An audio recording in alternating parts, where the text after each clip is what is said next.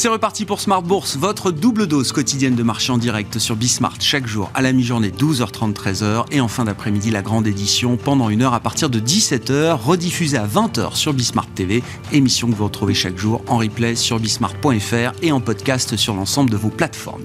Au sommaire de cette édition ce soir, la pause des marchés qui se prolonge en cette euh, semaine d'enjeux techniques. Vendredi sera une journée euh, d'échéance mensuelle sur euh, les marchés avec l'expiration de différents euh, produits dérivés, contrats futurs sur indice. Le futur euh, CAC mai arrivera donc à expiration ce vendredi. Euh, très peu de volume, très peu de prise d'initiative. Ce sont quand même des séances qui se suivent et qui se répètent de ce point de vue-là, avec des niveaux d'indice qui restent très stables. Le CAC 40 reste autour des 7400 points en cette fin de séance, avec une absence de tendance qui marque encore cette séance aujourd'hui. Vous aurez le détail dans un instant avec les infos clés à l'intérieur de cette séance euh, repris par euh, Alix Nguyen dans un instant.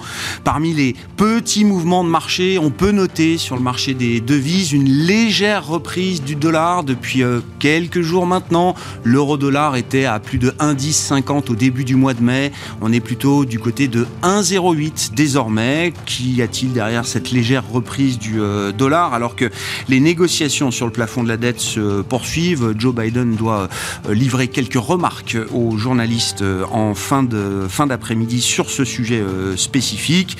Discussion à suivre sur les enjeux euh, de marché avec nos invités de Planète Marché dans quelques instants. Et puis dans le dernier quart d'heure de Smart Bourse, le quart d'heure thématique, nous nous focaliserons sur le thème de la robotique. Et c'est Alice Labouze, présidente de Trecento Asset Management, qui sera avec nous en plateau à partir de 17h45.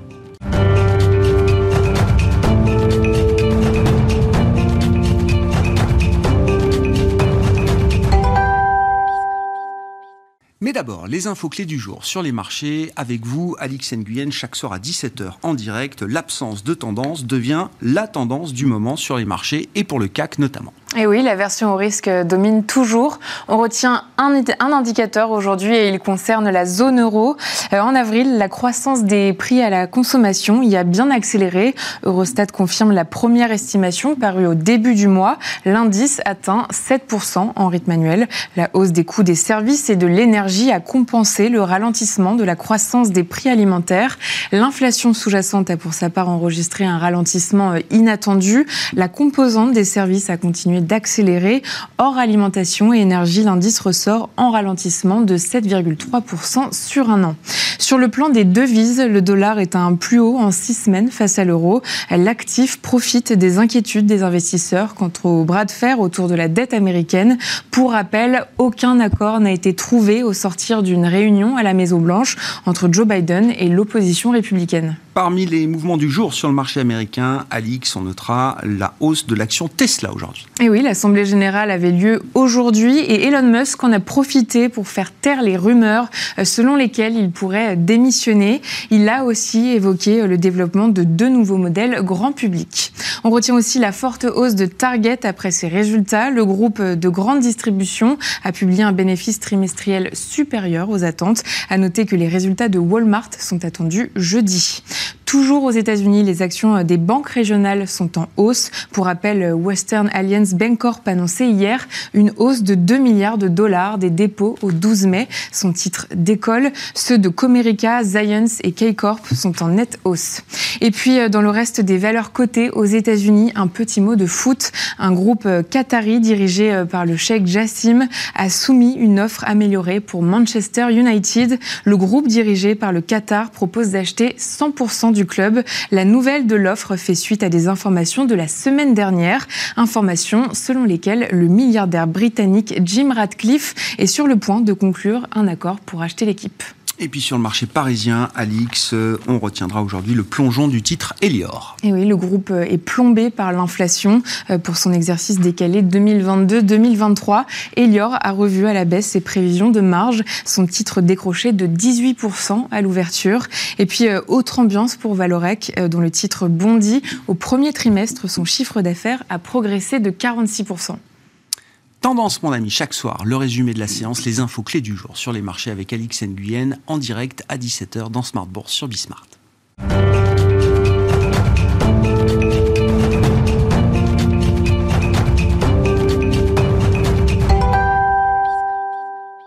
Trois invités avec nous chaque soir pour décrypter les mouvements de la planète marché. Stéphane Prévost est avec nous, le directeur général de la financière responsable. Bonsoir Stéphane. Bonsoir. Merci beaucoup d'être là. Merci à Alain Pitous d'être avec nous également au plateau. Bonsoir Alain. Bonsoir. Senior Advisor ESG et Nicolas Bro qui complète ce trio. Bonsoir Nicolas.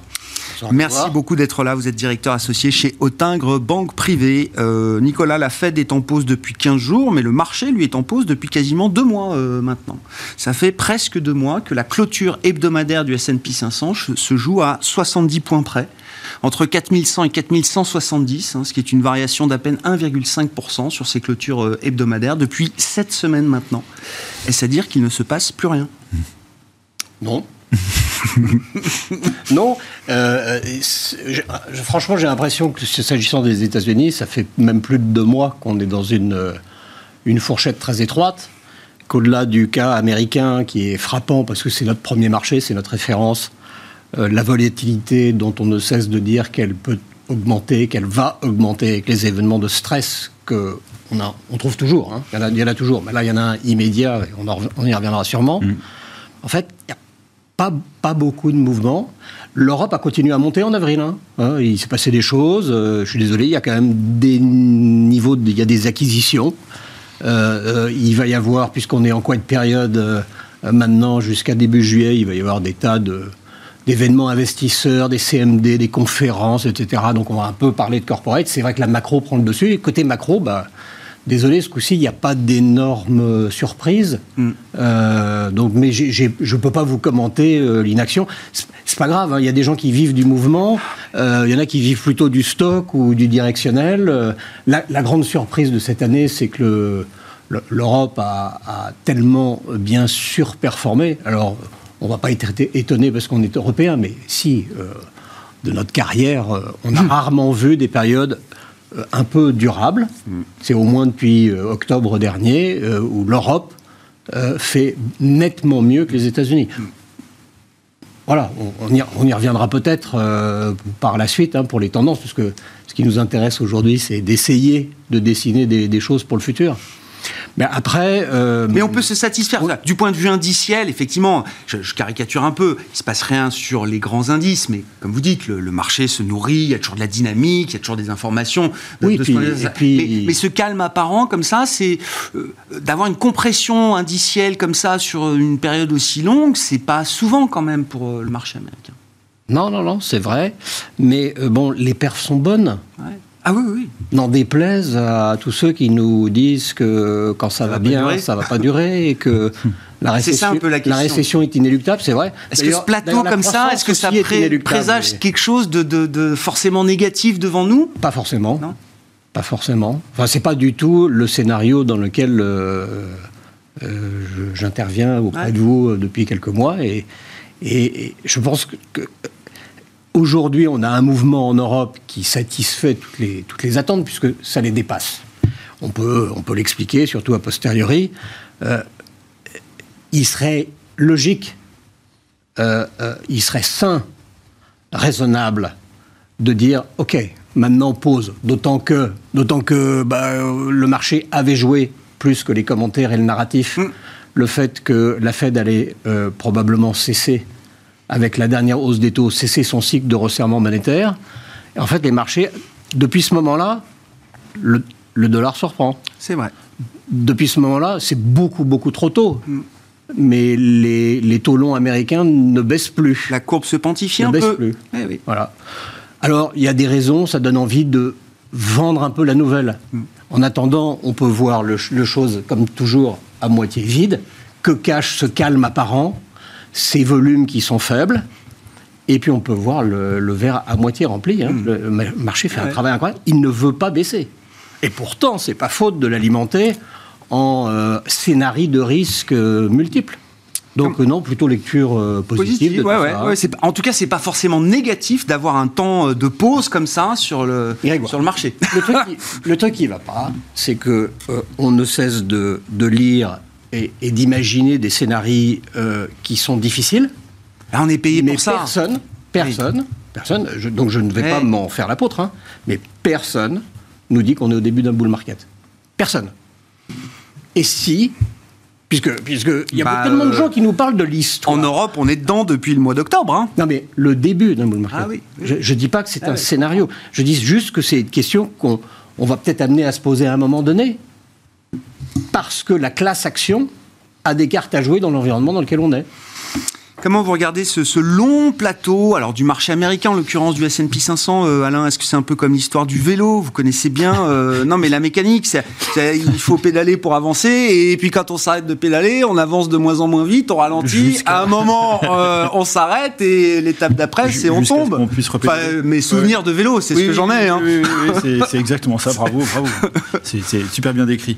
alors, bon, je ne vais pas redire ce qui, vient d'être dit, mais en fait, euh, on vient de traverser une période, donc euh, je pense qu'en début d'année, beaucoup de gérants ont été euh, relativement positifs. Je parle des allocataires, hein, les gérants actions c'est un peu différent, bon, ils peuvent avoir des biais, mais un gérant allocataire était plutôt positif. Je pense qu'ils ont été un peu surpris par le mouvement et ont pris quelques profits. Et objectivement, euh, il y a trop de risques à, être, à, ne pas être dans ce marché. Sur la partie equity, il y a trop de risques de ne pas être dans ce marché. Donc euh, vendre maintenant, c'est difficile. Remettre la sauce, alors qu'ils viennent de vendre euh, quasiment sur les mêmes niveaux, voire un petit peu en dessous, bon... c'est les niveaux de février. Hein. L'indice World MSCI, c'est les niveaux de février. Ça avait vraiment flambé au début. Donc c'est assez délicat. Et on vient de traverser la période des résultats. Donc la macro, c'est quand même assez indécis. Donc il y a, oui, l'équilibre, il est, il est là. Mais là où je rejoins Nicolas, euh, c'est qu'en en fait, euh, on est peut-être effectivement. J'entends tellement de gens négatifs, avec tellement d'histoires négatives, et, moi le premier, enfin, si vous voulez lister tous les trucs négatifs. Ah bah, la liste des risques, elle est longue comme le bras, oui, on même, euh, tous. Même, je suis même embêté, je me fais chambrer quand je mets des trucs sur, sur Twitter, on me dit, ah, t'es négatif et tout, mais non, mais de temps en temps, obligé de parler du. Bah, ça fait partie du métier de regarder bah les risques quand même. C'est normal, quoi. Donc, voilà, et, et c'est vrai que c'est il y, a, beaucoup de cash à investir dans ce marché. C'est-à-dire qu'on voit euh, beaucoup d'investisseurs qui ont des munitions euh, dans tous les sens. Donc, euh, effectivement, si on commençait à avoir des, des bonnes nouvelles, parce qu'il y a ça aussi, c'est-à-dire que le il y, a, un scénario qui s'est inscrit dans beaucoup d'esprits, qui est que l'inflation, peu ou prou, ça va se calmer, qu'à un moment donné, la Fed va arrêter de monter ses taux, qu'à un moment donné, euh, on va plus avoir cette guerre euh, à nos portes, qu'à un moment donné, la BCE va se calmer, qu'à un moment donné, la liquidité va arrêter de baisser sur le marché. Donc, euh, pourquoi vendre maintenant ah C'est un réservoir de bonnes nouvelles pour demain, ça. Puis après, les gérants, quand ils ont une valeur en portefeuille qui vaut 25, à de bons résultats, ils vont pas la vendre à 26 pour la racheter euh, à 24 ou à 28. Donc euh, pourquoi là Si elle est belle, c'est une belle valeur. Euh, vous, vous êtes confiant, vous étiez confiant au début d'année, vous avez allégé un petit peu. Bon, vous n'allez pas continuer de vendre parce que qu'est-ce que vous faites avec cet argent après quoi? C'est toujours pareil. pas, le cash est bien rémunéré aujourd'hui, par exemple. Hein. ça, c'est un narratif central de beaucoup d'investisseurs, de stratégistes aujourd'hui. 4-5% sur du cash américain. mais c'est l'argent. Oui, mais alors c'est ça aussi qui est. Alors peut-être que des gens qui sont dans la banque privée pourront en dire plus que moi. Moi, je vois des family office, des trucs comme ça, je vois ce qu'ils font. C'est-à-dire que les investissements euh, un peu plus euh, rentables, un peu plus euh, sophistiqués, c'est des produits obligataires à échéance pour figer des taux de rendement, euh, et c'est effectivement plutôt pas mal. Et puis, euh, ce sont des gens qui ont un pouvoir d'achat, on va dire, euh, qui arrivent à, faire, à, se faire respecter sur les prix, qui arrivent à faire des produits structurés, et qui peuvent être très intéressants. Vous vous trouvez avec, vous pouvez refaire du capital garanti, ce qui était plus possible dans de bonnes conditions avant. Donc, on voit beaucoup de clients privés qui, qui sont intéressés par ce genre de choses. Mais cet argent-là qui va sur ce type de produit, il vient pas des actions, hein. il vient du monétaire, du cash pur et dur, ah qui, qui renforce un petit peu. Alors après, il y a toutes ces histoires aux États-Unis, c'est un peu un marché à part, mais en Europe, c'est un peu ce qu'on constate. Hein. C'est l'argent qui va dans ces produits-là, c'est de l'argent qui vient euh, du contrat en euros, qui vient euh, du cash euh, non enfin mal rémunéré. Oui, oui, C'est mieux rémunéré. sous-rémunéré. Voilà, c'est ça. Et il y a vraiment une réflexion là-dessus. C'est même amusant de voir des gens qui sont pas hyper sophistiqués qui font ce genre de mouvement. Donc voilà. Et, quand vous êtes investi en action, pareil. Moi, je vois des gérants, des clients, pardon, très longue durée. Euh, vous leur dites on va arbitrer, ça n'a aucun sens. Quoi. Enfin, ils sont investis, euh, et puis en plus ils voient aussi que les belles valeurs qu'ils ont achetées, euh, des valeurs de croissance, désolé de le dire, parce que je sais qu'il y a des discussions régulièrement autour de ce plateau, j'entends hein, des gens qui sont sur la value, je plaisante, mais les, valeurs de croissance que vous avez depuis 10 ou 15 ans, allez les vendre pour les racheter à combien? Pour les racheter 100 balles plus cher dans, dans 18 mois? Donc sauf crise économique majeure, et puis on l'a repoussé, la crise économique. On, parlait d'un Donc il y a tout pour pas bouger, quoi, en fait. Bah, il y a tout pour pas bouger, et puis euh, les munitions sont là quand même. Hein. Donc euh, le scénario d'un marché qui fait 20% et que tout le monde, euh, sur lequel tout le monde va courir parce qu'on l'aura raté, il est. bon. voilà, c'est Saline Main, go away. C'est Planète Bull Market ce soir, ah, Stéphane Prévost. non, mais, ce... non, mais allons-y sur le risque à la hausse, puisqu'on parle de risque. Est-ce qu'il y a une probabilité non nulle d'un risque à la hausse encore dans ce marché? Avec, euh, il va falloir qu'on en parle, avec euh, le plafond de la dette, euh, le, un stress bancaire et des défaillances en série dans les banques régionales américaines qui ne sont pas complètement interrompues aujourd'hui, un ralentissement américain hein. qui nous amène... Non mais je, suis d'accord, pour l'instant tout va bien. Un ralentissement américain qui nous amène quand même vers une destination qui sera proche d'un atterrissage à zéro, voire d'une petite récession. Enfin voilà, tous ces éléments, ils sont, ils sont encore à consommer devant nous quand même. Hein. Oui, mais il y a... Enfin, vous vous souvenez, moi j'étais en fin d'année dernière, j'étais quand même assez positif. on en avait parlé euh, sur ce plateau et euh, je pense qu'il fallait remettre du risque. C'est ce qu'on avait fait. Et bien nous en a pris, mais il y, avait un excès de pessimisme. Effectivement, manquer de visibilité sur l'impact sur l'inflation. Aujourd'hui, on, a des signaux. Alors, il y a encore du chemin à faire. Hmm. L'inflation va rester élevée. On sait qu'en Europe, euh, on verra vraiment en fin d'année des niveaux d'inflation d'inflation baisser. Donc ça, ça va quand même rassurer le, le marché. Ça veut dire quoi? Ça veut dire que, que les banques centrales réussissent leur leur pari finalement un an, un an et demi après, après avoir changé quand même beaucoup et nous avoir raconté pas mal d'histoires et, changé de position euh, plusieurs fois, il y a une espèce de crédibilité, mais ça c'est un soutien du marché quand même assez important. Euh, c'est que euh, le scénario de soft landing est quand même le plus crédible. 1% aux États-Unis de croissance, 1% en Europe en moyenne pas de raison aujourd'hui de tomber, sauf événement imprévu en géopolitique, en récession. Je suis désolé de, vous contredire, Grégoire, mais aujourd'hui, ce n'est pas le scénario central, la récession, euh, y compris aux États-Unis, il y a une résilience.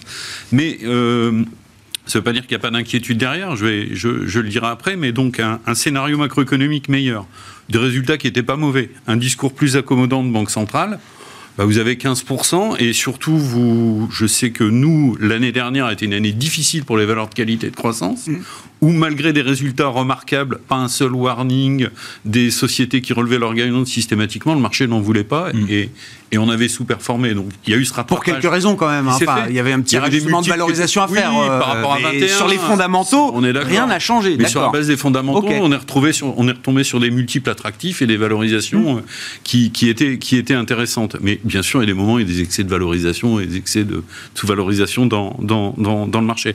Non, on est rentré dans une période euh, où, sur le, terme, sur, le, sur le plan macroéconomique, on pourrait avoir un espèce de calme plat et de régime de croissance euh, mou.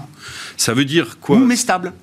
Mou mais stable. Et, et ce qui va être la question, c'est après 2024, euh, comment les choses vont se passer? Est-ce qu'on va retrouver une capacité à leverager de la croissance dans les différentes grandes zones économiques? Et euh, alors, il y aura les plans de relance, il y a des plans structurels, etc., mais ils ne se déclenchent pas. Hein. Il y a des plans de relance en Europe qui sont prévus depuis euh, deux ou trois ans sur la transition énergétique, etc. On les voit pas encore beaucoup arrivé dans les chiffres. Aux États-Unis, c'est un petit peu pareil. Mais quel est, quel est le potentiel finalement de croissance des économies et quelle va être l'agilité des entreprises là-dedans avec leur business model à accompagner cette croissance? Ça veut dire quoi? Ça veut dire que euh, pour nous, c'est une bonne nouvelle en tant que stock picker, sélectionneur de valeur et plus particulièrement sur la qualité et donc avec ce biais croissance, bah, c'est vrai que si vous achetez le marché avec un ETF, les valorisations ne sont pas très élevées, les primes de risque ne sont pas non plus forcément très attirantes. Ça veut dire que euh, le potentiel de performance n'est peut-être pas là. Mais si vous achetez euh, du stock picking, mhm. là, il y a un terrain propice pour nous à générer de la performance, probablement. Euh, surtout il y a de la dispersion dans ce marché, il y a beaucoup d'inefficience, ou en tout cas des poches d'inefficience qui sont vraiment à notre Sens, il y a des valeurs très attractives aujourd'hui, qui ont du pricing power, qui ont montré dans les résultats qu'elles continuent à accélérer en croissance organique. Et qui sont mal jugées par le marché Et qui ne sont pas forcément bien vues par le marché, absolument. Et l'autre point, c'est que c'est cette agilité, euh, on, a effectivement, euh, comme on a fait l'essentiel de la hausse des taux, on a effectivement un ah terrain, un facteur plus propice pour retrouver des conditions de marché je vais dire, peut-être plus raisonnable. je crois que les stock pickers, euh, tu me diras si je me trompe, Stéphane, mais j'ai l'impression qu'il y a dans, ce, dans votre type de, de stock picking, il y a la détection des, des, upsides. Et je pense que le filtre utilisé par les, par les gérants euh, qui font de la finance durable est plutôt intéressant. C'est-à-dire qu'en fait, euh, je pense qu'on est dans des marchés d'accidents. C'est-à-dire qu'en fait, euh, les gens qui ont pris des risques, hein, on regarde les SVB et autres, c'est quelque part, il y a des problèmes de gouvernance dans mmh. ces boîtes-là. Il y a des pays où il y a des problèmes de gouvernance. Hein, je ne vais pas faire la liste, mais une petite liste quand même. On va en parler sur les émergents. il y a, et, il y a cette, cette habitude à détecter aussi, et parce que le stock picking, c'est ça aussi les indices. C'est-à-dire que les indices, ils font un truc euh, global, ça écrète un peu euh, les, plus et les moins. Mais un gérant stock picker, il a aussi cette capacité. Alors pas tout le temps, et des fois ça marche pas, mais globalement ça marche plutôt quand vous faites vraiment ce filtre euh, finance durable. Et je trouve que ça se retrouve dans les taux et dans les, les actions. C'est-à-dire que c'est une capacité parce que le, spread de dette, il est dû souvent à des problèmes de gouvernance et c'est des choses qui sont vraiment bien détectées par par l'ESG. Quoi. Donc mmh. je pense que c'est aussi c'est un bon marché pour ça. C'est-à-dire que parce que des accidents, il y en a quelques-uns quand même. Hein, si vous voulez, les casinos et machin. Mais casino, un gérant en finance durable, il achète. Oui, mais on connaît le. Oui, ah, mais d'accord, bah oui, ah oui, mais ok, mais il y a aussi, il y a aussi le scénario macro, mais il y a des phénomènes de tendance long terme. C'est-à-dire qu'il y a quand même aussi dans le marché des compartiments spécifiques avec des tendances lourdes de fonds sur lesquelles on, on peut s'appuyer. Donc simplement, c'est vrai qu'on va avoir un peu trois jambes dans, dans, le portefeuille, un cycle plutôt résilient, un cycle plutôt défensif, puis une partie un peu plus cyclique. Mmh. Et en ce moment, ce qui est cyclique, c'est là où on a de la visibilité. Et surtout, on l'a bien vu dans les résultats, euh, le marché est très discriminant sur la capacité à protéger les marges. Regardez ce qui se passe aujourd'hui sur Elior. Il y a de la croissance organique, mais il n'y a pas de marge, il n'y a pas de rentabilité. Mais je, je, crois encore que dans la période que l'on a face à nous, sur le stock picking, le critère va rester la dette, le profil de croissance, mais surtout d'avoir des business models avec des marges élevées, parce que vous êtes forcément capable par une différenciation de les protéger et, de les maintenir dans la durée. À propos de marge, euh, Nicolas, encore un bon trimestre de résultats Un de plus? Alors la progression des, profits est quasi nulle, hein, euh, voire peut-être légèrement négatif en, séquentiel, mais en niveau de bénéfice par action... Euh, Grégoire, vous, vous, savez parfaitement qu'il y a l'absolu et le relatif par rapport aux attentes. Or, euh, la récession, ça fait 18 mois qu'elle est prévue, mais la récession des profits, ça fait bien 10 mois, au moins depuis l'été dernier. Cette récession de profits ne se matérialise pas. Et pourtant, il y a eu des écueils. Hmm. Qu'est-ce qui fait cette confiance dans la classe d'actifs actions? Je pense que dans un monde de possibles retours durables d'inflation, avec des variations, l'inflation n'est pas l'ennemi ni du chef d'entreprise, ni de l'actionnaire. Deux, il y a des opportunités sur les obligues, indiscutablement. Il y a des choses même sans risque qui méritent l'attention et une allocation d'actifs. Mais le rendement euh, constaté cinq mois plus tard hum. de cette classe d'actifs, c'est bien, mais... Euh, c'est pour patienter. Il y a aussi des risques. Alors, je ne vais pas aller dire, je vais pas aller jusqu'à dire qu'il y a moins de risques sur les actions que sur les obligations, mais je crois que le, couple rentabilité-risque euh, est plutôt en faveur des actions. Bah oui. Pour revenir sur les profits, il y en a eu des écueils. Supply chain, trop de stock, trop de hausse des prix. Je vais casser la machine, casser les volumes, cannibaliser. Pour l'instant, le sujet des stocks, ça va être un sujet sur lequel on pourra peut-être trancher au prochain semestriel au mois de juillet. Mais on voit que l'étape qui a été franchie au mois d'avril sur le premier trimestre, bah, les boîtes gèrent bien ça. Mm. L'économie a l'air de très bien gérer ces stocks. Mm. Parce que des stocks, il y en avait. Non, non seulement il y a eu un à-coup dans la conjoncture avec des, avec des, entreprises qui continuent, à produire, mais en plus, on était en déficit de tout. Mm. Donc, on a fait des doubles commandes, des triples commandes dans certains segments. Donc ce sujet-là est pas mal géré. Pricing power, en fait, la hausse des prix, ne va pas confondre avec le pricing power. C'est pas juste la capacité, le pétrole monte, donc je monte mes prix. Hein. C'est pas aussi simple que ça. C'est le pouvoir de fixation des prix, le pricing power. On a, je, pense depuis un moment qu'en fait, le pic euh, pricing power est derrière nous.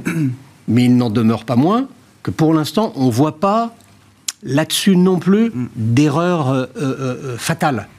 De même qu'en matière d'acquisition, bah, c'est très raisonnable. Il y a de nouveau des acquisitions stratégiques. D'ailleurs, mm. je note à, prix élevé, hein, Sartorius, on en a parlé la dernière fois. La Eden Redier, c'est quand même certaines, certaines sortes du bois.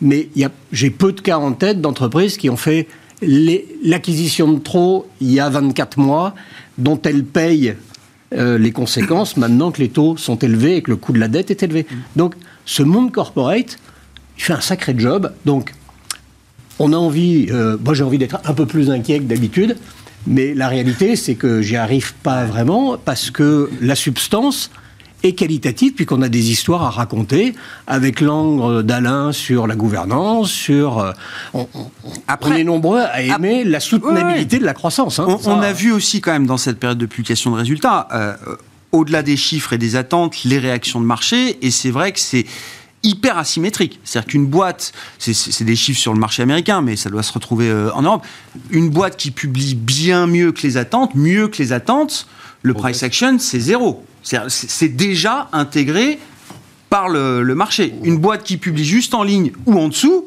là, c'est sanctions euh, lourdes. Mais ça, c'est la réaction d'avril par rapport à un marché qui a anticipé et qui ne s'enthousiasme pas. Hmm. Mais c'est plutôt sain. Mais, mais c'est extrêmement sain. Mais enfin, prenons le luxe, puisque comme de bien entendu, maintenant tout le monde est convaincu que le luxe. mais entre Kering et Hermès, ah oui, on, y a deux on joue, joue, pas dans la même catégorie. Et pourtant, Kering est un groupe de très grande qualité. Estée Lauder, L'Oréal, ça m'a marqué aussi. Estée Lauder, L'Oréal. bien L'Oréal. Oui, oui, et même, même Estée Lauder. Et même Estée Lauder, j'ai été frappé. J'avais pas en tête qu'il y avait deux, deux histoires très différentes pour ce, presque ce duopole de géants de la cosmétique. Donc, le marché fait un travail de sélectivité au sein même d'un secteur. Euh, hmm. Là, on parle d'acteurs qui sont vraiment comparables. Donc il y, a des tas de sujets qui sont euh, très intéressants derrière. Hein. Mm. La premiumisation, le, winner takes it all de la tech, qui a bercé euh, les, dix dernières années, c'est l'acteur pionnier qui a la plus grosse taille, qui a le plus de moyens d'investir, de prendre les, euh, d'attirer les meilleurs talents. Mm. Dans le luxe, c'est ça. Hein. Ah les meilleurs emplacements, les meilleurs créateurs, le, meilleur le marketing le plus offensif et puis l'envie du consommateur mondial, euh, puisque tout le monde est pessimiste, le consommateur aussi d'ailleurs. Hein. Mm. Individuellement, il est pessimiste, ça se voit dans les urnes, ça se voit dans les tas d'enquêtes. Mais en revanche, se faire plaisir et acheter de la qualité, euh, c'est quelque chose qu'on continue à percevoir. Au, point. Ça, Polarisation. Oui, mais ça m'a même fasciné parce que dans le luxe, on a l'habitude de ce, genre de, de situation. Dans l'aérien, Hmm les patrons d'Air France KLM, de Delta Airlines, de Lufthansa, ils n'en reviennent pas. Le trafic, la reprise du trafic first et business a été plus forte, plus hmm. rapide que la reprise du trafic siège éco euh, classique. Et c'est pas le voyage d'affaires, c'est le tourisme, le loisir. Ne regardez pas. Non, mais ce que je veux dire, c'est que ces mecs-là n'en reviennent pas. ils sont, du vélo. Alors, le problème, c'est qu'ils sont en train d'extrapoler la, tendance en disant c'est structurel, en tout cas, ça va durer des années. Et donc, quand ils recommandent des avions, ils disent remettez-nous des first et des business. On avait pendant depuis 10 ans, euh, c'était que low cost partout. On réduisait les lignes de first et de business à peau de chagrin dans les vols euh, moyens long courrier. Maintenant, ils en remettent. Mm. Alors, je sais pas, est-ce qu'ils sont dans une, euh, dans, dans une fuite un peu euh, dans une fuite en avant d'une tendance qui va euh, à un moment arriver euh, à son terme, j'en sais rien, mais bon. C'est pas un phénomène nouveau, mais je pense qu'il se mondialise. On le voit, il touche aujourd'hui de nouvelles géographies. Mais ce n'est pas un phénomène véritablement nouveau. Mm. Euh, cette capacité à entretenir une désirabilité que l'on retrouve dans le luxe, dans le premium. Bah, c'est pas Emirates ou Qatar Airways, euh, non, Lufthansa et Air France, euh, avec tout le respect non, non, que mais, hein, mais après, on peut discuter d'Air France parce qu'ils sont encore cherchés sur un vrai positionnement.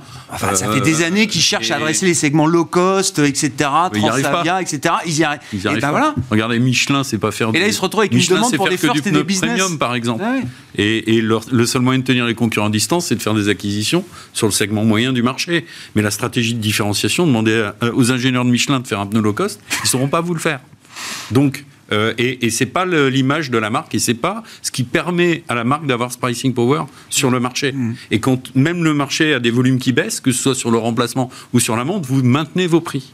Et donc, donc vous voyez, tout ça euh, est une stratégie industrielle qui se regarde avec un positionnement et qui se travaille sur la chaîne de valeur dans la durée, euh, au, niveau de chaque entreprise. Et c'est ça qui est fondamentalement intéressant. Donc cette polarisation, en fait, est liée. Euh, d'abord, je pense qu'il y a des taux d'épargne élevés. Il y a aussi un effet post-Covid qui est toujours qui est toujours là, qui est toujours puissant. Les gens ont l'épargne excessive, et du surstock. Oui, et puis il y a aussi ben, peut-être que je vais consommer moins global, peut-être que je vais faire des arbitrages, mais ce que je vais consommer, je veux de la qualité, je veux quelque chose d'un peu plus premium je, le, perçois comme ça aujourd'hui, mais c'est un vrai phénomène. Il y a, ce qui est clair, c'est que ça devient mondial. Oui, et puis la, question qui reste ouverte, c'est quelle est la, longévité ou la persistance de ces arbitrages de, consommation, ces, différents comportements. Est-ce que c'est un one-off parce qu'on est encore dans l'inertie Covid, le rattrapage, etc. Ou est-ce que ça peut être plus euh, structurel? Pour les patrons de compagnies aériennes, c'est la question. Oui, pour le VMH, c'était la question il y a 10 ans. Ah bah, vous vous souvenez, toutes les fameuses secrétaires chinoises qui avaient un sac Vuitton, du coup, personne n'allait plus acheter de sac Vuitton en Europe. La désirabilité a, été maintenue et entretenue. Je pense que c'est aussi lié avec le, vieillissement des populations. Hein. C'est-à-dire que quand on vieillit, euh, on fait des arbitrages et ces arbitrages, ils sont plutôt euh, hédonistes que euh, On a besoin de voyager en first, quoi.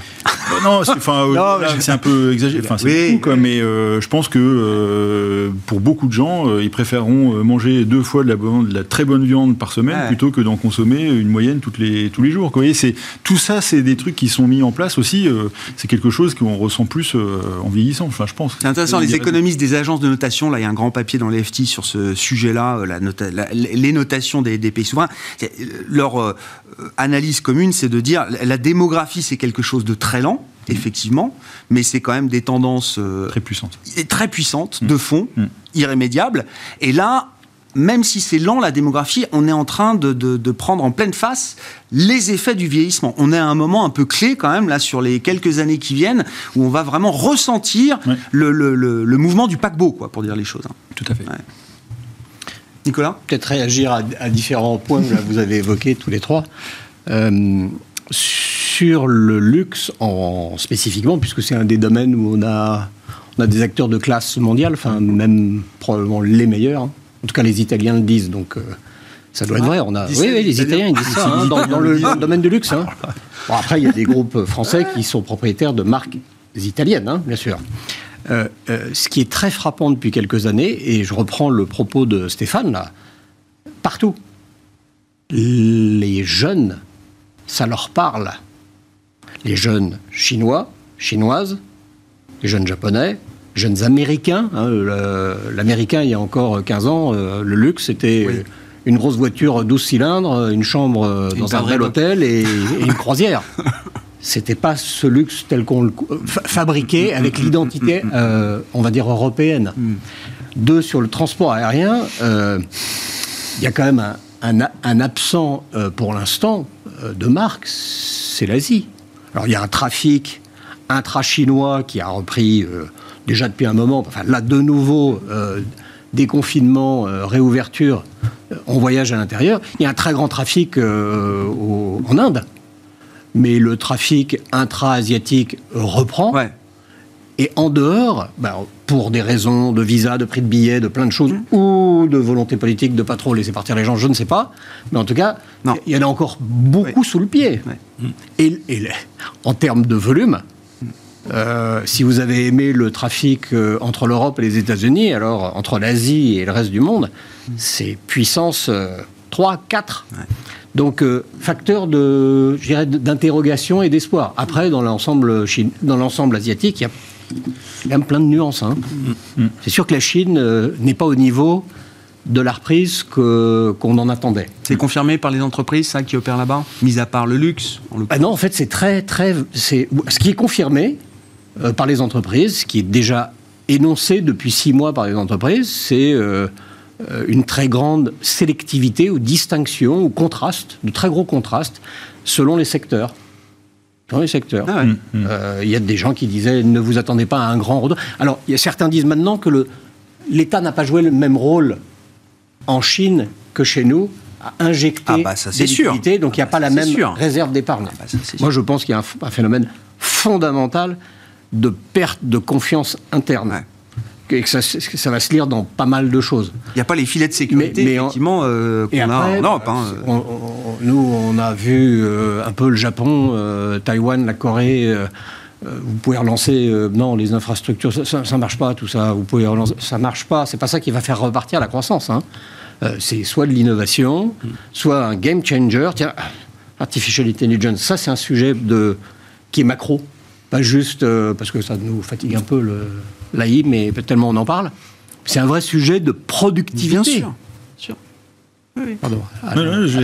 non, Alain, mais puisqu'on parle de l'Asie, je voulais qu'on dise un mot du Japon, euh, justement, puisque euh, euh, près de plus de 30 ans après l'éclatement de la bulle historique japonaise, années 80. Ben, vous vous souvenez, comme tout le monde, de vos années 80, Alain. La ah musique était bonne, la vie était douce, et donc le Japon se payait 100 fois les bénéfices. C'est ça, c'était le, le, le, le, roi du monde. Le Japon était le roi du monde. Avec des méthodes, c'était le Tankan, c'est ça Oui, bien sûr, l'enquête, ça, c'est l'enquête. Non, il y avait, non, il y avait le, Kanban.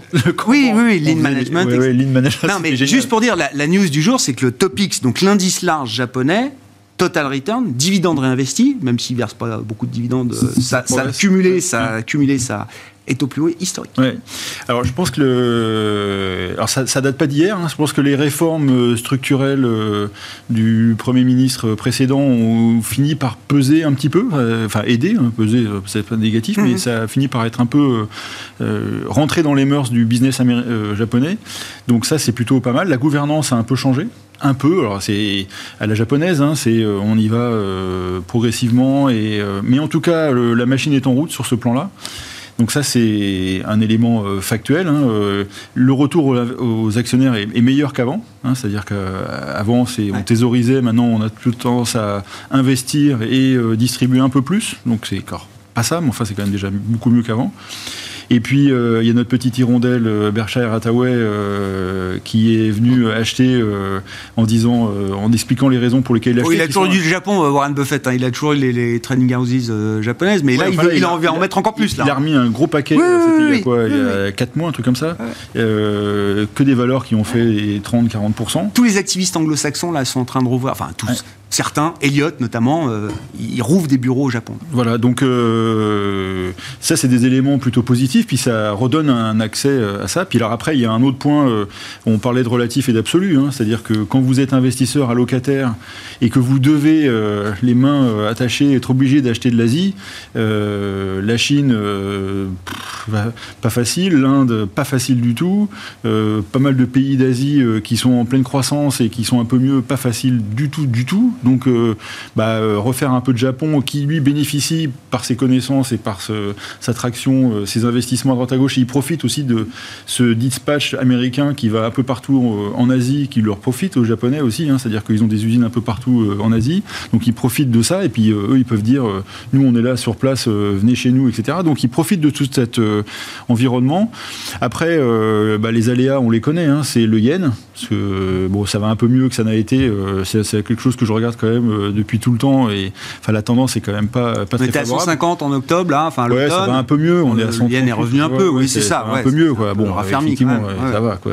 Par rapport aux excès de l'époque, mais enfin puis parce que aussi euh, à ce moment-là tout le monde montait ses taux, le monde entier montait ses taux, pas eux, donc ils étaient un peu euh, sous les parce que le déclenchage, enfin le débouclage des positions de Carrie, ah ça aurait pu être quand même un sacré truc quand même. Hein. Donc bon, donc ils sont passés un peu au travers de ce truc-là, mais enfin ça reste quand même quelque chose qui est dans les Ils n'ont pas craqué. La Boge n'a pas craqué. Et puis, euh, on parlait des problèmes démographiques. Euh, le Japon, c'est démographiquement, c'est quand même pas ça. Alors après, euh, c'est pour le business, c'est peut-être pas forcément gênant à très court terme.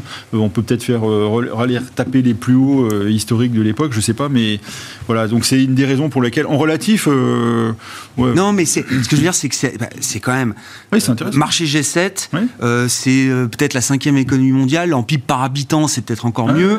Je veux dire, c'est moins de 5% dans les indices mondiaux, c'était 45% il y a 30 ans. je veux dire, pour une économie de, de, de, de cette taille-là, oui. Oui, mais ils avaient raté aussi énormément de choses. Ah non, mais bien sûr, bien sûr. Mais ce que je veux dire, c'est que c'est complètement sous-investi. Pour un investisseur global, c'est du satellite aujourd'hui, le Japon. Mais euh, il y a un truc qui était marrant, c'est vous regardiez euh, Sony versus Apple euh, en 90, 95, je ne sais plus quoi. Enfin, ça existe Apple début, en 95 Non, non, au début d'Apple, oui, bien sûr. quelques années après le début d'Apple, bon, il valait mieux avoir du du Sonic, du Apple. Dix ans après, c'est pas la même musique. alors 20 ans après, vous regardez un peu le truc, c'est quand même. donc tout ça, ça se retrouve à un moment donné quelque part. Hein. Ça c'est. C'est quoi les leçons du Japon Stéphane, je sais pas, moi, on en parle beaucoup en ce moment. Je trouve qu'il y a toujours un truc fascinant quand même. Ben, en EG, c'est très différent, figurez-vous. Ah. Il y a beaucoup d'indicateurs. Euh, la société japonaise est une société qui, sur un certain nombre de, thématiques sociales, le handicap, la diversité, hmm. euh, a, une conception euh, fondamentalement différente de la vision occidentale. La gouvernance on a déjà la gouvernance aussi en, général, absolument. Donc, par exemple, vous savez, on a, on a un fonds sur le handicap pour sélectionner les qualités d'entreprise. Il n'y a pas de données handicap au Japon le handicap euh, n'a pas d'existence dans la société civile euh, quotidienne directe. Mm. Euh, ça ne veut pas dire qu'on ne traite pas les problématiques de cette population, mais c'est presque une vie à part, et donc c'est une conception totalement différente. Ça veut dire quoi? Ça veut dire que bah, l'ISR et l'ESG, ça, chez nous, ça suppose la proximité dans notre méthode, dans notre façon de le, faire, et tout ne franchit pas les frontières et, et, et, les cultures. Et donc, c'est un peu loin de nous, le Japon. Et partant de là, euh, vous dites quoi C'est intéressant comme réflexion, Stéphane. Ça veut dire quoi? Le, le, le, filtre ESG, euh, on ne peut pas non plus le, on peut pas le, le, tordre dans tous les sens pour euh, l'appliquer à un marché, puis à un autre, etc. Quand on a une méthode, un modèle propriétaire comme le vôtre, c'est pas quelque chose qu'on essaye d'appliquer à la sauce japonaise, à la sauce chinoise, à la sauce américaine. Sur les problématiques sociales, les problématiques sociétales, vous allez être obligé de vous adapter, d'adapter votre modèle, de regarder euh, les critères différemment. Bah oui. Et, euh, il faut faire attention à la dictature du chiffre derrière les indicateurs. L'approche qualitative va être fondamentalement euh, différente. Et, là, euh, même ne serait-ce que prenez l'Europe et les États-Unis. Euh, allez chercher de la donnée sociale euh, sur les sociétés américaines. faut levez-vous tôt, hein, parce que mmh. je regarde encore les rapports même récemment. je sais pas si tu as un coup d'œil. Bah, on l'a pas la même, c'est-à-dire qu'aux bah États-Unis, il y, a une facilité à mesurer par par catégorie bah, raciale ou ethnique. On mesure le chômage des Afro-Américains, on mesure le chômage des latinos. C'est des données publiques, statistiques. France, pas problème. Nous, en France, c'est homme-femme au sein du conseil d'administration. C'est ça la donnée euh, ils comprennent, euh, diversité. Ils comprennent pas la discrimination positive. Les Notre approche, par exemple, que l'on a et qui est particulièrement euh, française. Donc, si vous voulez, tout ça pour revenir sur le. Les boîtes de tech américaines sont plus ouvertes. Oui. elles sont plus, récentes, plus modernes. et, c'est générationnel aussi. Ouais, c'est générationnel. Stéphane, pour conclure, ouais, sur le. Et donc, oui, non. Donc euh, non, non, je vous disais que ça, on peut pas transposer les choses de, cette façon-là. Enfin, en tout cas, euh, si on le pratique euh, avec une analyse. Et donc le SG au Japon, c'est quelque chose qui ne vous parle pas, quoi. Enfin, on progress. Non, c'est on premise. Ouais, oui, oui, Ce, sera peut-être un jour on process. C'est ça, ça, Mais, mais ça demandera une approche fondamentalement les, les, votes au Japon, les votes en Chine, enfin, c'est, on, ne parle pas de la même chose, quoi. Mais après, c'est aussi, on revient au truc relatif absolu, c'est-à-dire que si vous comparez les boîtes européennes, une boîte française, vous comparez Schneider à n'importe quelle boîte euh, chinoise ou japonaise, euh, et ça va pas. Enfin, vous achèterez jamais autre chose que du Schneider si vous faites ça. Mais si vous êtes sur le, un prisme plus asiatique pour faire vos bah investissements, bah, moi je pense que le Japon c'est nettement mieux que tous les pays qu'on a. C'est la meilleure option du ah moment. bah oui. Sur le Japon, Nicolas. Euh, Stéphane laissait entendre ça. Euh, L'ESG, c'est très bien quand on l'inscrit dans la, la culture locale n'a pas de leçon à donner aux Japonais en matière d'importance qu'on donne au corps social. Euh, il y, a des, y, a des tas de sujets au Japon où euh, travailler à 70, 80, 90 ans, on a une place dans la société. Après, euh, homme-femme, on peut faire tout ce qu'on veut, ça, ça, ne bouge pas. Les égalités, inégalités de traitement entre le plus payé et les salaires, c'est un, pays beaucoup plus social. Que nos sociétés à nous, euh, européennes, alors ne parlons même pas des américaines. Après, sur le plan financier, l'intérêt d'être curieux sur le Japon, c'est que bah, si, la, si nous retournons dans une période durable d'inflation, voilà un pays qui, depuis le 1er janvier 1990, euh, lutte contre la déflation. Mmh. Donc, on a beaucoup. Hein. C'est un, game changer. Enfin, c'est une nouveauté pour l'instant, c'est transitoire. Potentiellement majeur. Officiellement, c'est transitoire. mais si, Au Japon. Si, dans, dans, un, dans une allocation d'actifs, voilà un pays qui. c'est un vrai changement pour eux. Mm. D'autre part, dans un monde qui est instable, ah, c'est un pays super stable. Ah D'ailleurs, c'est son défaut aussi, c'est que ça ne change pas beaucoup. Parfois, ça donne l'impression de changer. Parfois, c'est pour de vrai. Hein. Mais globalement, ce pays a une structure géographique, culturelle, de, de fantastique stabilité. Et, en même temps, on peut assassiner un Premier ministre comme euh, Shinzo Abe. Non, mais, je veux dire, c'est aussi ça. Euh. Stabilité, ça ne veut pas dire un monde idéal ça veut pas dire euh, non violent. qui n'est pas dur, qui est non violent. Hein. Mais c'est quand même un océan de stabilité. Regardez, je je sais pas quoi, moi, l'épargne, 30, mm. années sans, sans, sans croissance. vous avez vu des sujets majeurs sur le plan social? Non? Donc ça a un prix. Voilà, c'est très, très, très différent de l'autre côté de la mer, la Chine, de chez nous. Et, donc, en effet, vous avez raison. Il faut, qu'on passe du temps et de l'énergie à essayer de comprendre s'il faut en acheter. Oui. Puis je me dis, ils achètent tellement de notre dette qu'on peut de temps en temps leur rendre un peu euh, hommage, ou en tout cas prendre quelques minutes pour s'intéresser à eux et, trouver euh, les, ressorts positifs qu'on peut avoir sur ce marché japonais. Ils sont moins exposés aux aléas climatiques aussi que les autres qui souffrent ah beaucoup en ce moment. Ah, ouais? Le reste de font tout ça? Non, non, ça d'accord, mais, euh, bah mais le réchauffement climatique. D'accord, structurellement? L'Asie, c'est quand même en ce ah, moment, c'est une catastrophe. Quoi. Bah, ils, sont, ils sont à la mer déjà, donc oui, oui, ça, ça, limite un peu les. Le reste de l'Asie, c'est terrible en ce moment. Hein. On n'en parle pas trop, mais mmh. c'est une catastrophe. On s'arrêtera là pour ce soir. Merci Finir pour une note euh, négative. Messieurs, oui, bah, on a commencé avec le bull market, euh, l'idée d'un bull market. Fallait bien euh, qu'on finisse. Séculaire, donc on s'arrête là-dessus. Merci beaucoup, messieurs. Alain Pitous, senior advisor ESG, Stéphane Prévost, DG de la financière responsable, et Nicolas Brault, directeur associé chez Autingre, banque privée, qui étaient les invités de Planète Marché ce soir.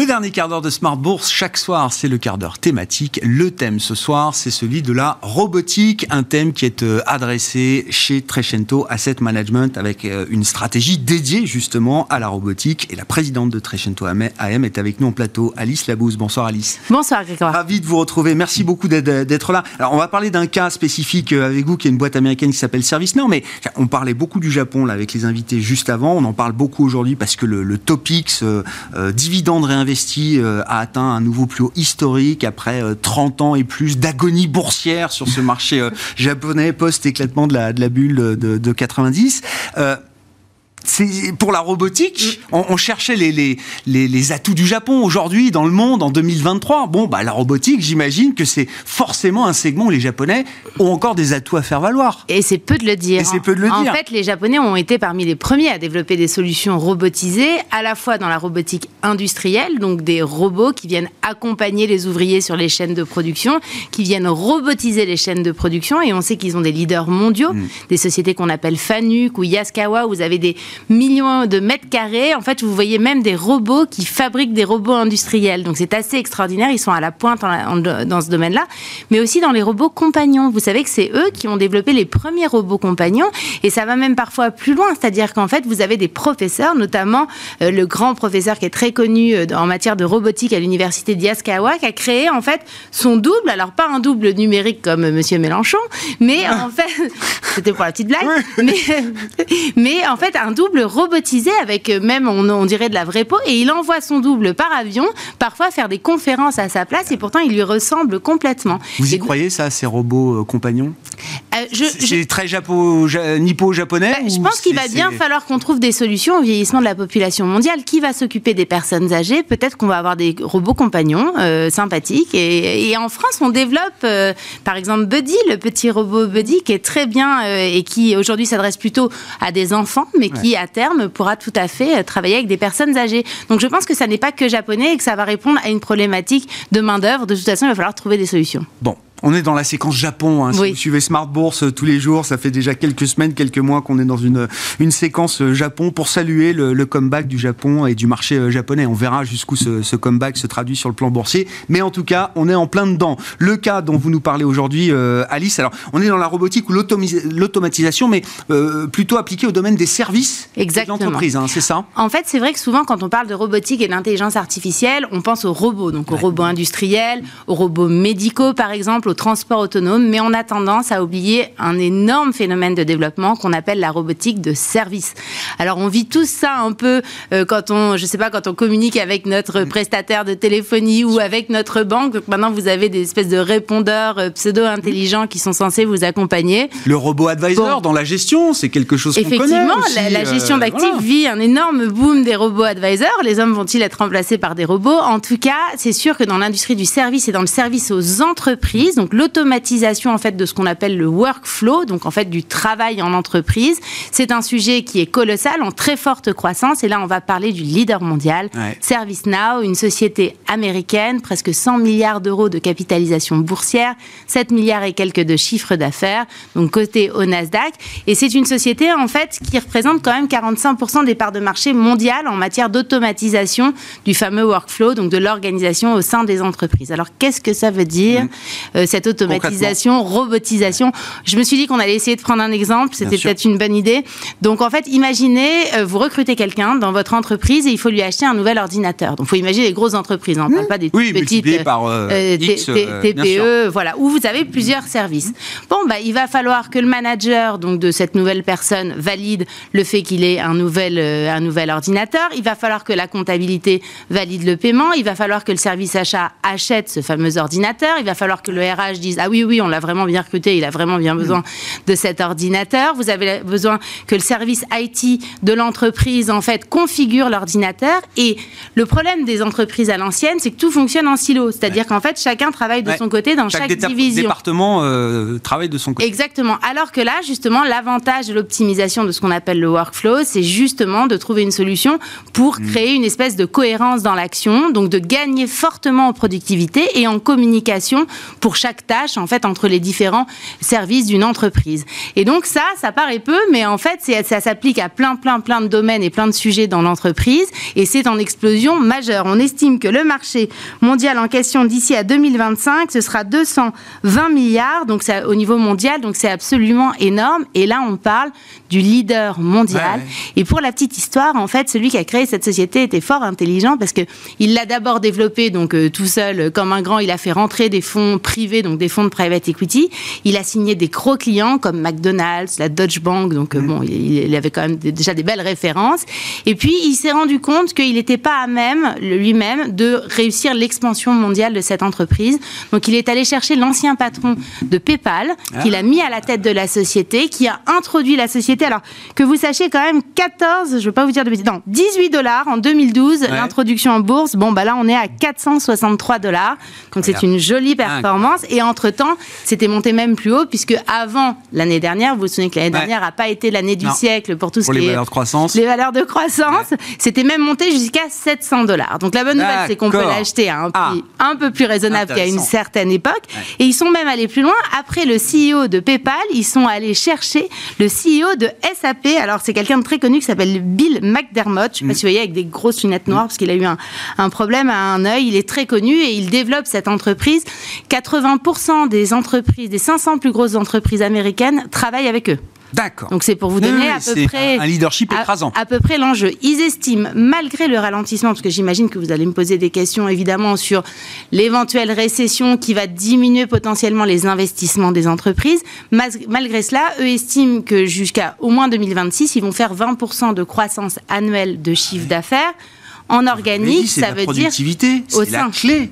C'est voilà. la clé. Toutes les boîtes veulent être plus productives, qu'il y ait une récession ou pas. Euh, Exactement. Et les boîtes se disent, bah, quitte, même si je réduis globalement mes investissements, compte tenu du contexte, du marché adressable, qui est peut-être un petit peu moins intéressant qu'il mmh. à une époque, je vais quand même investir sur ce, qui, va me permettre de gagner en productivité et peut-être de moins dépendre constamment de mes employés avec toute cette fameuse prise de pouvoir des employés dans les entreprises et autres. C'est quoi leur barrière à l'entrée C'est une boîte de logiciels, hein, c'est du SaaS. Aujourd'hui, on connaît bien le modèle euh, économique de ce genre de société. C'est quoi leur barrière à l'entrée au-delà du fait, alors qu'ils sont euh, leaders euh, aujourd'hui en termes de part de marché, de gains de clients, etc. Mais qu'est-ce qui fait technologiquement leur euh, leur barrière à, l'entrée Parce que on imagine que c'est un sujet qui intéresse plein d'autres sociétés de logiciels. cette question. Alors il y a deux points importants. Un, ils ont développé ce qu'on appelle une interopérabilité. Ça veut dire qu'en fait, si vous utilisez leur logiciel, vous avez, vous pouvez le brancher sur d'autres logiciels. Donc en fait, il n'y a pas de cannibalisation, on va dire, avec les autres logiciels. Les autres en question, ça peut être euh, SAP pour le coup, ça peut être euh, Salesforce pour les outils, les CRM, les outils de suivi client, ce genre, ce genre de choses. Donc ça, c'est pas mal parce qu'en fait, c'est pas si simple que ça de trouver une solution interopérable. Vous voyez ce que je veux dire? Donc technologiquement, c'est pas si simple. Deuxièmement, ils ont créé une app en fait, pour leurs clients. Et donc, euh, parce qu'au début, ils venaient vraiment de l'IT, donc ils favorisaient, ils développaient l'IT dans les entreprises. Mais en fait, maintenant, ils s'adressent à plein de segments de l'entreprise. Donc, on peut aller chercher, par exemple, si vous avez signé avec eux juste pour optimiser votre secteur IT, et eh bien, vous, il suffit de cliquer et vous pouvez avoir en plus, euh, ben, je sais pas, pour les RH, des solutions, euh, pour la compta, pour les achats, même pour les sales maintenant. Et donc, du coup, ça veut dire qu'en organique, c'est-à-dire en chiffre d'affaires, ne serait-ce que sur leurs clients actuels, en fait, ils vont pouvoir grandir parce qu'ils proposent de nouveaux produits grâce à cette application.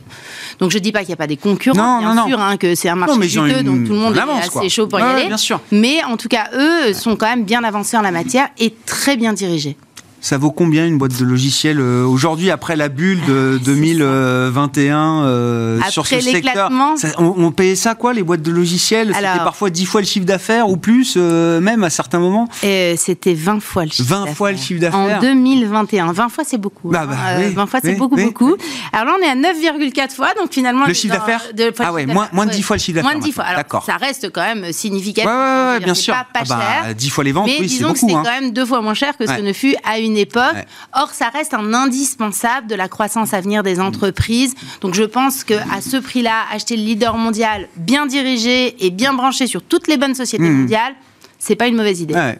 Merci beaucoup euh, Alice. Merci, d'être venue nous parler de la, de la robotique, de la robotique de service, effectivement, avec ce cas d'investissement ServiceNow coté sur le marché américain au Nasdaq. Alice Labouze, présidente de Trecento Asset Management, qui était l'invitée du quart d'heure thématique de Smart Bourse ce soir. Voilà pour cette euh, émission. On se retrouve après un week-end un peu prolongé, lundi à 12h30 en direct sur Bismart.